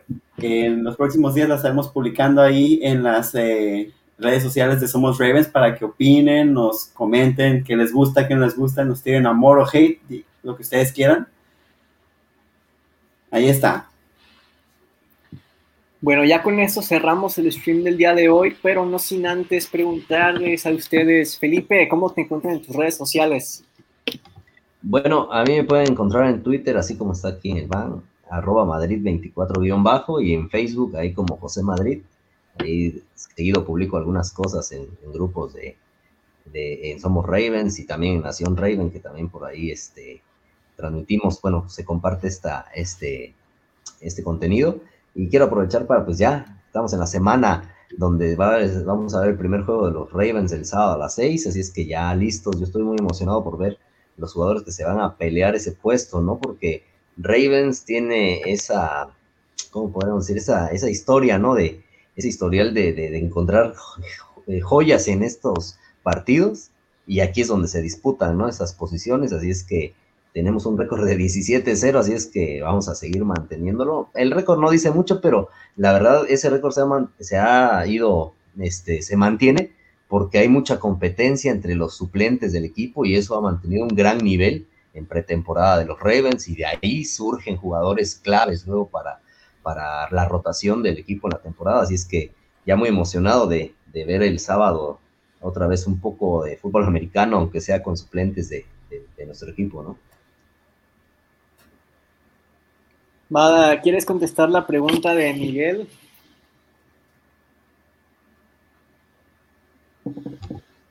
Yo los voy a observar, así es que, este, la verdad no me animé, fui un cobarde esta temporada para el Fantasy porque no quiero hacer el ridículo, así es que voy a observar, me voy a sentar a, ver los lunes, este, es el lunes, ¿verdad? El programa. Martes a las nueve y media. Martes a las nueve y media después de Somos Ravens voy a estar viendo todo el contenido para aprender y ya la próxima temporada animarme ahora sí para no, no quedar como un payaso en último lugar en la participación. Bueno, pues se vale, ¿no? Juan Rafi, ¿cómo te encuentra la gente en tus redes? Bueno, antes de esto, pues Felipe, qué bueno que nos pudiste acompañar. Lástima que no nos vas a acompañar en la liga, pero pues eh, ya sabes, ahí viéndonos y todo lo que quieras saber, ahí estamos. Y bueno, eh, a, mí me pueden encontrar. Excelente. A mí me pueden encontrar en Facebook como Juan R. Villa y en Twitter, tanto en Twitter como en Instagram, arroba, ah, perdón, arroba Juanra-Villa. Ahí voy a, ya que empiece la, ahora ya con los partidos de Ravens, ya voy a estar, eh, tratar, tratar por lo menos de estar más activo en, en Twitter al menos, comentando cualquier detalle que más o menos se observe en los partidos de los Ravens. Perfecto. Y cualquier duda, perdón, cualquier duda de fantasy, eh, NFL en general y de apuestas de NFL también pueden pues, escribirme. Perfecto. Y bueno, a mí me encuentran en Facebook como Marcelo Flores y en Instagram como arroba guion bajo Marcelo Flores. Igual, cualquier cosa sobre los Ravens, sobre la NFL o sobre fantasy, las estaré respondiendo, así que sin pena. Ya con esto cerramos. Eh, adelante, Juanra. Ah, perdón. Sí, no se olviden de seguirnos en todas las redes sociales, ahí están. Bueno, ya con eso cerramos el episodio de hoy. Claro que estaríamos muy agradecidos si se suscriben a nuestro canal de YouTube, si le dan like a nuestra página de Facebook, si nos siguen en Instagram y en Twitter. Y bueno, pues, Floro, que esperemos que tengan una bonita semana, que les vaya bien en el trabajo, en el estudio, que no se contagien de COVID-19 ni ustedes ni su familia y que disfruten la pretemporada porque de verdad que es más más entretenida de lo que mucha gente piensa. Pero bueno, nos vemos el martes, ya sea en el stream de Somos Ravens principal y o en Fantasy Vlog. Así que hasta el martes, Somos Ravens.